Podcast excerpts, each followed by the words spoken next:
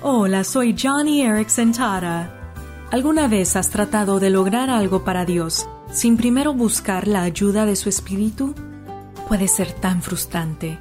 Admito que yo lo he hecho y me imagino que tú también. Cuando navegamos por nuestra propia autosuficiencia, la oración se vuelve aburrida, compartir nuestro testimonio se vuelve una carga y las relaciones se hunden bajo el peso del egoísmo. Nuestros trabajos nos arrastran hacia abajo, las sonrisas se vuelven plásticas y las palabras acerca de Dios comienzan a sonar como un guion memorizado. En Juan capítulo 6, Jesús dijo, Solo el Espíritu da vida eterna. Los esfuerzos humanos no logran nada. Las palabras que yo les he hablado son espíritu y son vida. Entonces, busca la guía de Dios y tu diario vivir se infundirá de vida.